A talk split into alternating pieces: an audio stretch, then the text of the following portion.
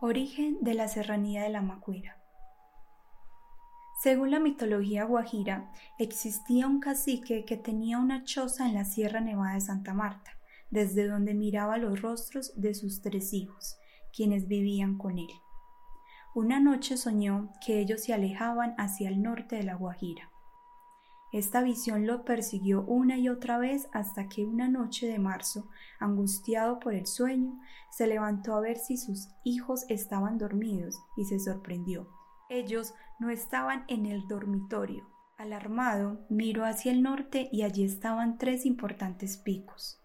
Eran sus tres hijos que se habían convertido, formando desde su base la serranía de la Macuira.